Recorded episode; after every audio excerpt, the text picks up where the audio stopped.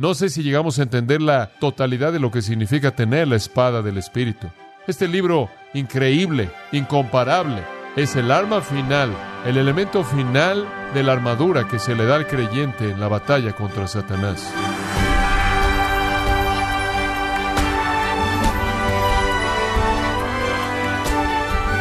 Bienvenido a su programa Gracias a vosotros con el pastor John MacArthur.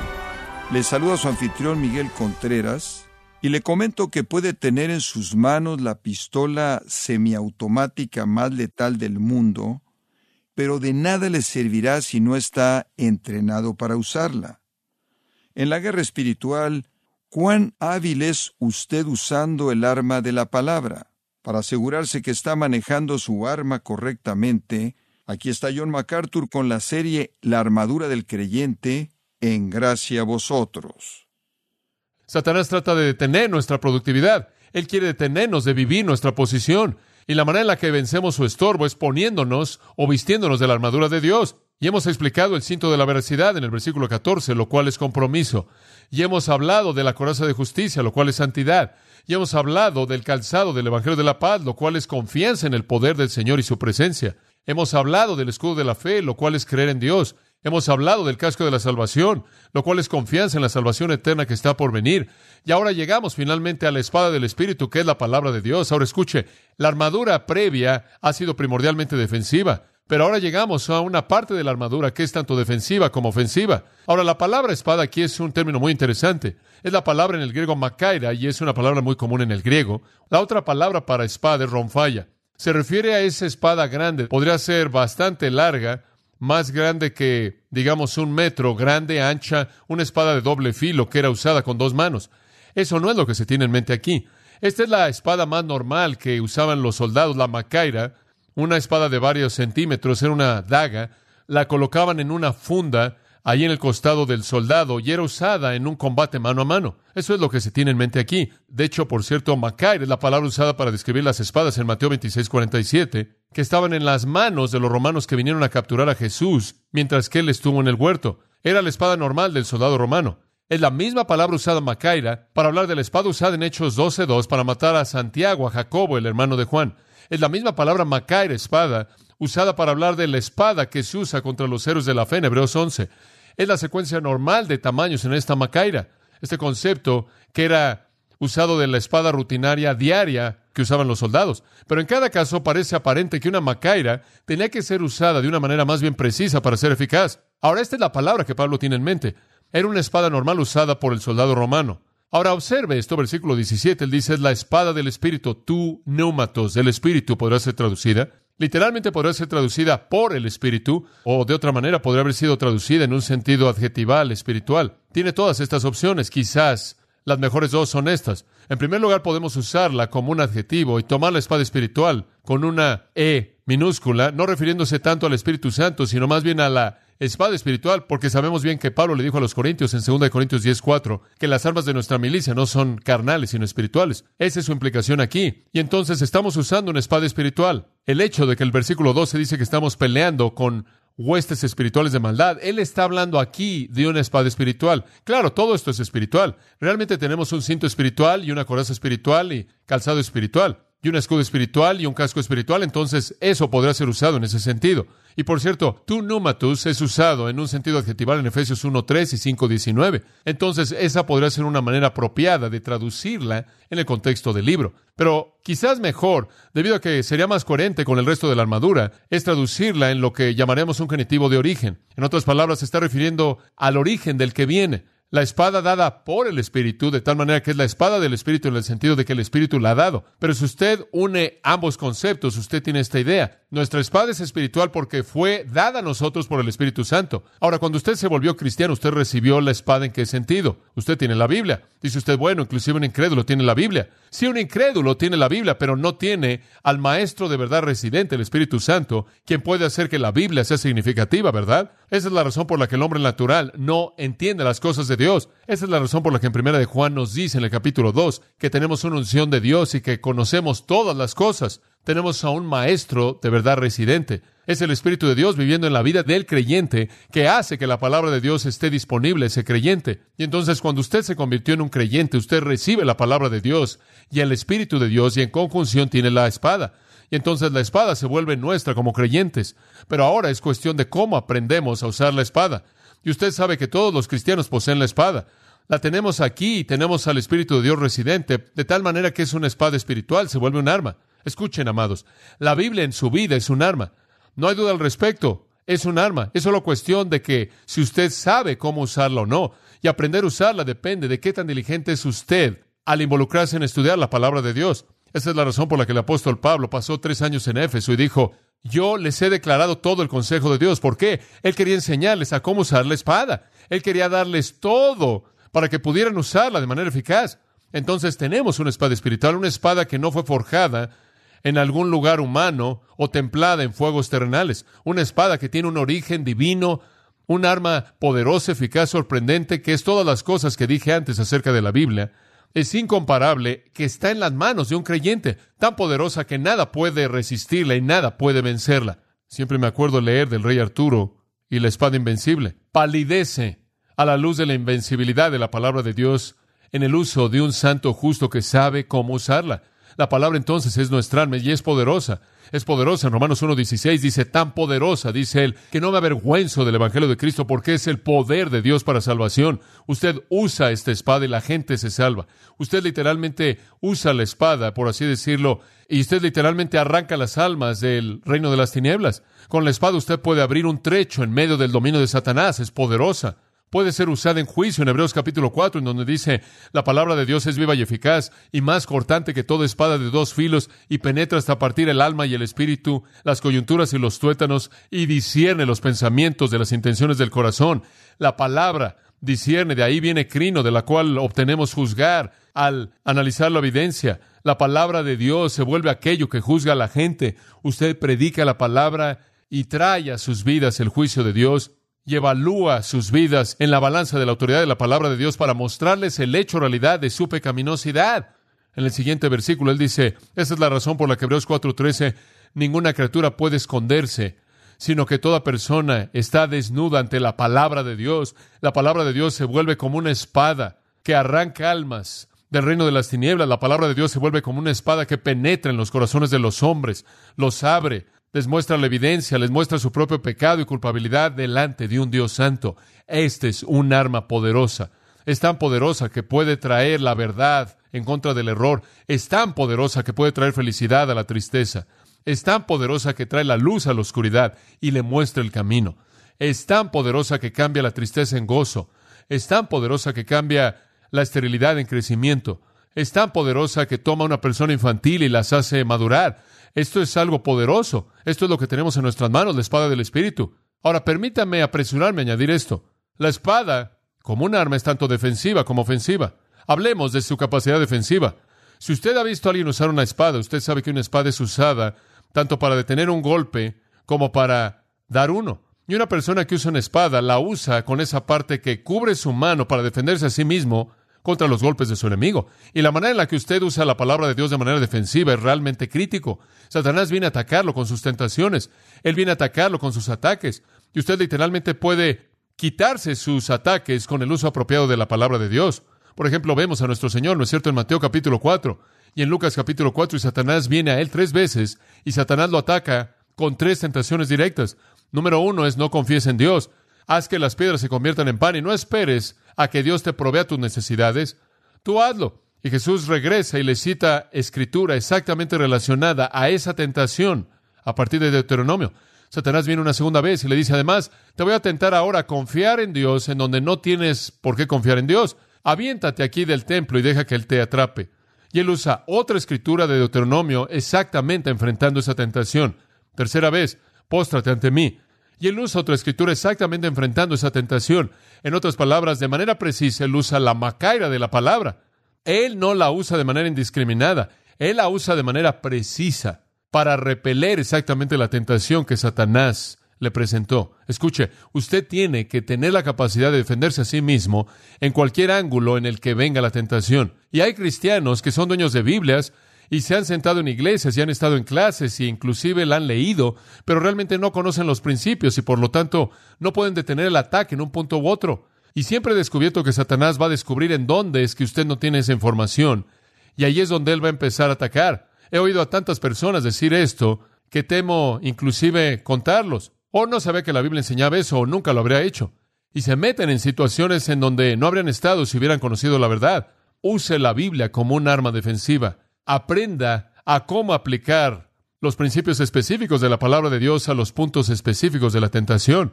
Permítame profundizar. Observa al final del versículo 17, dice la espada del Espíritu es la palabra de Dios. El término palabra aquí no es logos. Logos es un término que significa palabra, que habla de una referencia amplia o general. La palabra de Dios, la idea general, es la palabra reme, significa una afirmación específica. No está hablando de un conocimiento amplio, está hablando de una afirmación específica. La espada del Espíritu es la afirmación específica de Dios. Y si usted no conoce lo que Dios dice de manera específica acerca de esa tentación, usted no la puede enfrentar. Entonces usted debe aprender a conocer la totalidad de la palabra de Dios para que usted conozca los puntos específicos. Esta es la razón por la que cuando le enseño la Biblia, no solo le leo las escrituras, le cuento tres historias y lo despido. Lo que trato de hacer es enseñarle los principios en el texto, porque el principio es la afirmación específica que Dios quiere que usted entienda para que usted pueda colocarlo en su almacén para usarlo en contra de Satanás. Escuchen, amados, deben aprender los principios de la palabra de Dios y esa es la razón por la que tienen que estudiar para procurar con diligencia presentarse aprobados a Dios. ¿Se acuerda de los que estaban en Apocalipsis 12 que vencieron por la sangre del Cordero y la palabra de su testimonio? Usted vencerá a Satanás cuando usted conozca la palabra, ¿se da cuenta? Y usted puede dar testimonio de ello. Y entonces, en el sentido de defendernos a nosotros mismos, dependemos de nuestro conocimiento de la palabra de Dios. Y la razón por la que tantos cristianos ceden a la tentación es porque simplemente no conocen cómo la palabra de Dios enfrenta las cosas. Simplemente no están equipados con la espada. Ahora usted lo tiene, equípese a sí mismo con su uso apropiado. En segundo lugar, es una arma ofensiva. Y me encanta pensar en ella de esta manera. Uso la palabra de Dios en mi vida para defenderme a mí mismo contra los ataques de Satanás. Cuando Satanás me ataca con el desánimo, pienso en versículos que se relacionan con eso. Un hombre se me acercó y dijo, ¿Qué versículos de la Biblia usa usted cuando se entristece? Y le di una respuesta a su pregunta. Él dijo, bueno, quiero conocer qué versículos de la Biblia usa usted cuando usted quiere renovar su compromiso. Él me estaba haciendo las preguntas correctas. Usted sabe a dónde ir para defenderse en contra de la tristeza y defenderse contra el desánimo y defenderse contra una falta de compromiso, contra la tentación, a los deseos de la carne, los deseos de los ojos y el orgullo de la vida. ¿Sabe usted cómo enfrentar esas cosas? Así es como usted la usa de manera defensiva. Pero ¿qué hay acerca de la ofensiva? Esta es la parte emocionante. Me da gusto que es ambas porque a mí no me gustaría vivir mi vida entera simplemente tratando de defenderme. Eso aburre. De vez en cuando entro en la ofensiva. Por eso me encanta predicar, porque cuando estoy predicando no tengo tiempo para ninguna tentación, no me meto con esas cosas. Tengo mi espada ofensiva desenvainada y lo que estoy tratando de hacer es sacar a algunos de la jungla en el reino de Satanás. Y eso es lo que es emocionante. Cada vez que le llevo el Evangelio a un alma no salva, me veo con la espada entrando en su dominio. Cada vez que alguien es redimido, veo un corte en su reino de tinieblas. Cuando usted se pone de pie, proclama la palabra de Dios, se le enseña a sus hijos, le habla de ella a sus amigos, habla de ella en el trabajo, habla con otros alumnos en la escuela de la palabra, o se pone de pie en un púlpito como este y predica Usted tiene en su mano la palabra de Dios como un arma ofensiva y usted está penetrando en el reino de Satanás. Me encanta ser entrevistado por alguien que está confundido acerca de algo en nuestra sociedad y decir, esto es lo que Dios dice, ¿se da cuenta? Y atacar el sistema con la espada del Espíritu. Me encanta poder ponerme de pie en contra de la oposición y decir, esto es lo que la verdad de Dios tiene que decir.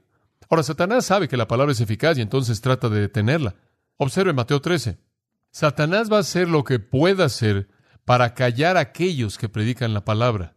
Él va a tratar de hacer lo que pueda para tratar de deshacer lo que ellos hacen. ¿Se acuerda usted de la parábola que Jesús contó acerca del sembrador y la semilla? Aquel día salió Jesús de la casa y se sentó junto al mar, y se le juntó mucha gente, y entrando él en la barca, se sentó, y toda la gente estaba en la playa, y les habló muchas cosas por parábolas, diciendo, He aquí el sembrador salió a sembrar. Y mientras sembraba, parte de la semilla cayó junto al camino y vinieron las aves y la comieron.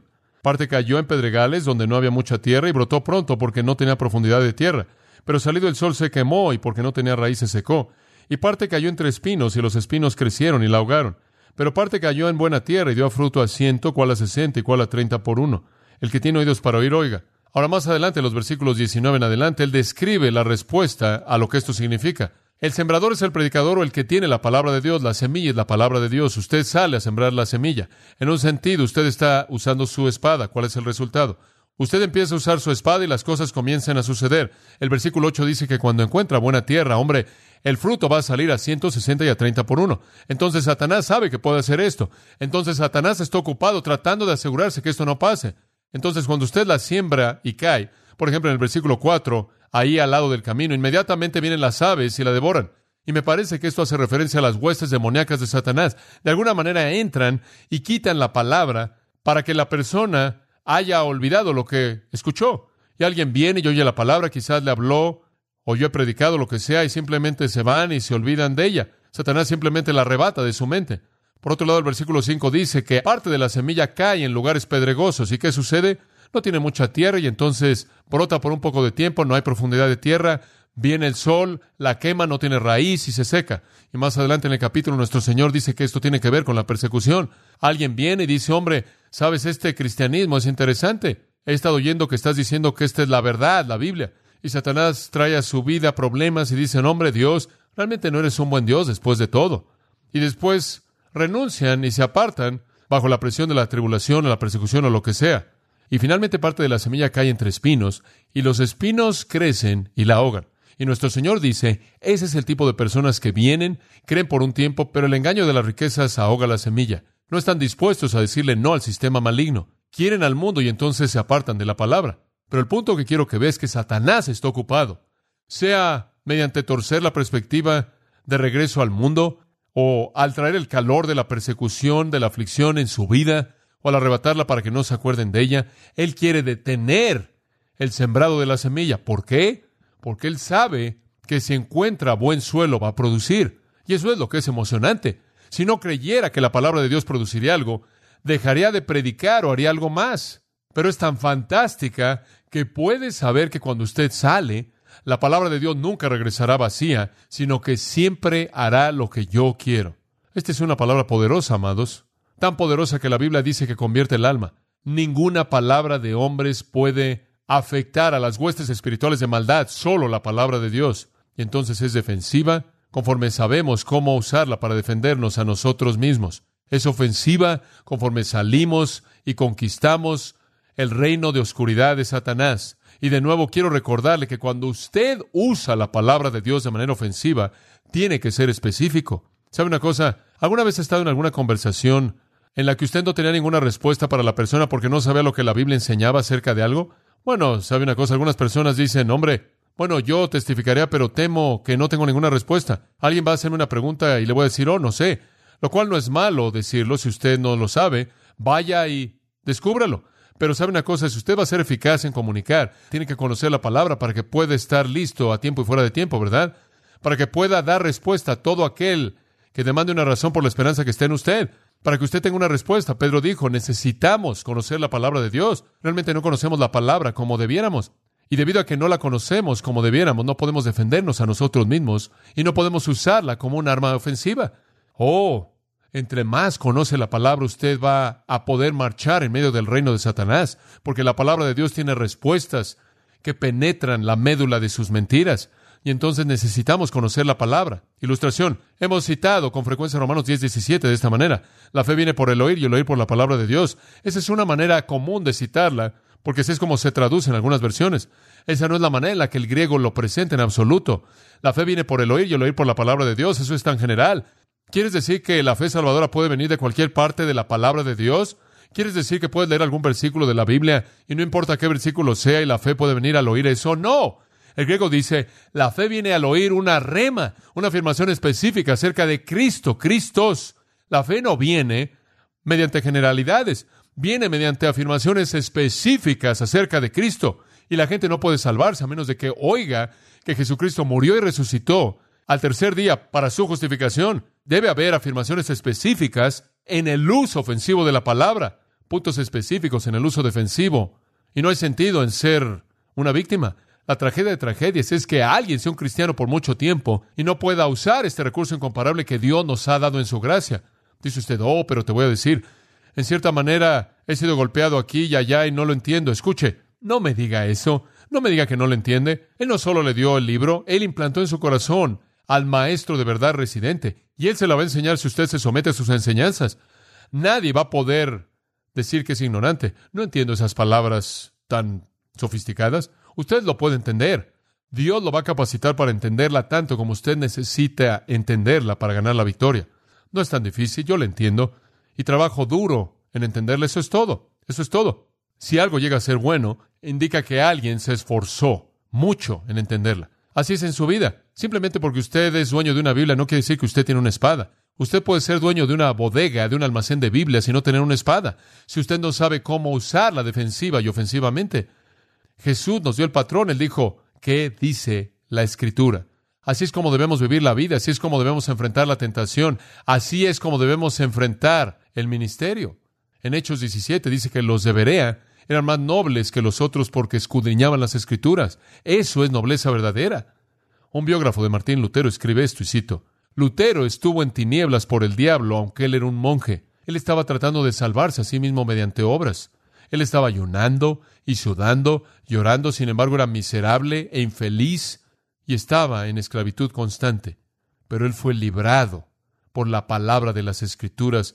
El justo por la fe vivirá. A partir de ese momento él comenzó a entender esta palabra como nunca antes la había entendido, y entre mejor la entendió, más vio los errores enseñados por Roma. Él vio el error de su práctica y entonces tuvo un mayor deseo por reformar la iglesia. Él procedió a hacer todo en términos de exposición de las escrituras. Los grandes doctores en la iglesia romana lo resistieron. Él a veces tuvo que estar solo y se reunió con ellos en combate cercano. E invariablemente él se aferró a las escrituras. Él mantuvo que la iglesia no está por encima de las escrituras.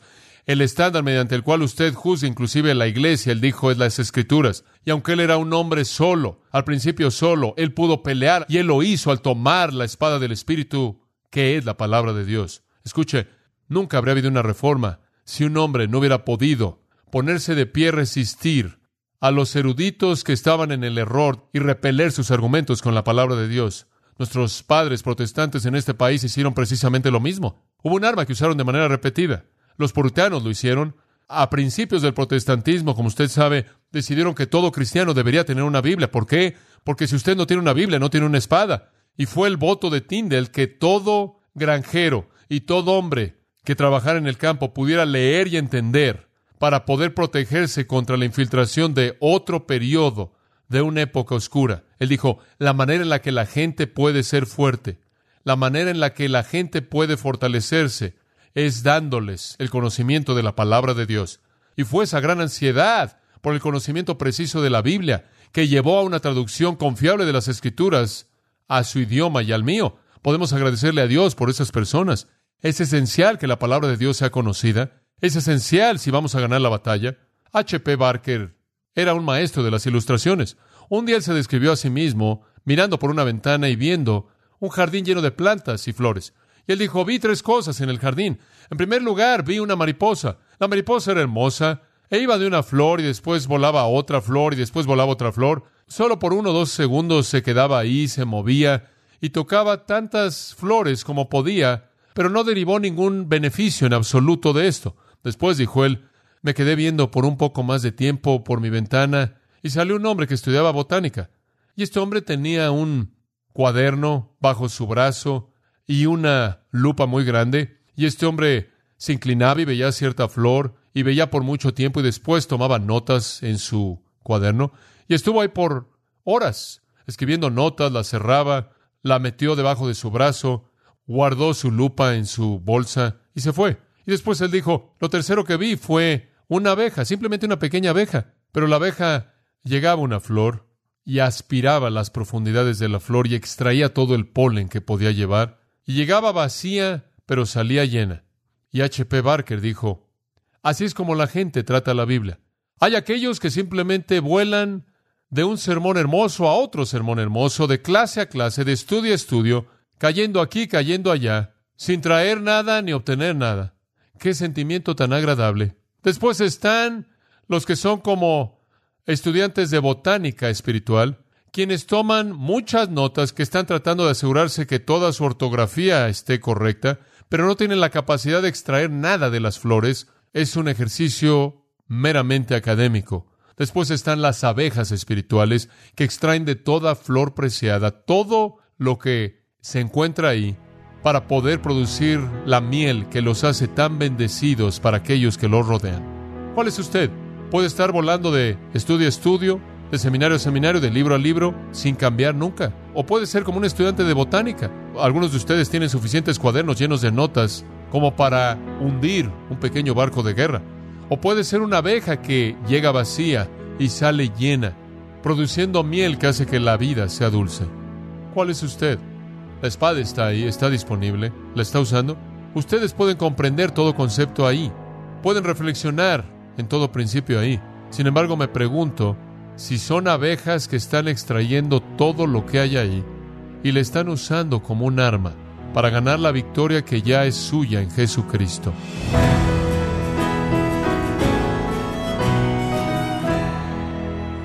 John MacArthur nos enseñó los límites que tenemos al enfrentar a nuestro enemigo espiritual. Parte de la serie La armadura del creyente, cuando estamos celebrando 50 años de estar desatando la verdad de Dios un versículo a la vez, con John MacArthur en Gracia a vosotros. Y quiero recordarle, estimado oyente, que tenemos a su disposición el libro Comentario MacArthur del Nuevo Testamento, con los libros de Gálatas y Efesios, escrito por John MacArthur. En este comentario se puede mostrar la enseñanza de Pablo acerca del impacto de la armadura espiritual en la vida práctica del creyente, y puede adquirirlo en nuestra página en gracia.org o en su librería cristiana más cercana. Y también recuerde que puede descargar todos los sermones de esta serie, La armadura del creyente, así como todos aquellos que he escuchado en días, semanas o meses anteriores en gracia.org. Si tiene alguna pregunta o desea conocer más de nuestro ministerio, como son todos los libros del pastor John MacArthur en español, o los sermones en CD que también usted puede adquirir, escríbanos y por favor mencione la estación de radio por medio de la cual usted nos escucha en Gracia a Vosotros. Es importante conocer no solo el país y ciudad de donde usted nos escucha, sino también la radio. Para quienes contactan nuestro ministerio por primera vez, pueden solicitar una copia del mensaje de promoción sin costo alguno, un mensaje por oyente únicamente. Si usted vive en los Estados Unidos o Puerto Rico, escríbanos a Gracia Vosotros, P.O. Box 4000 Panorama City, California 91412. O puede escribirnos a través del siguiente correo electrónico radio arroba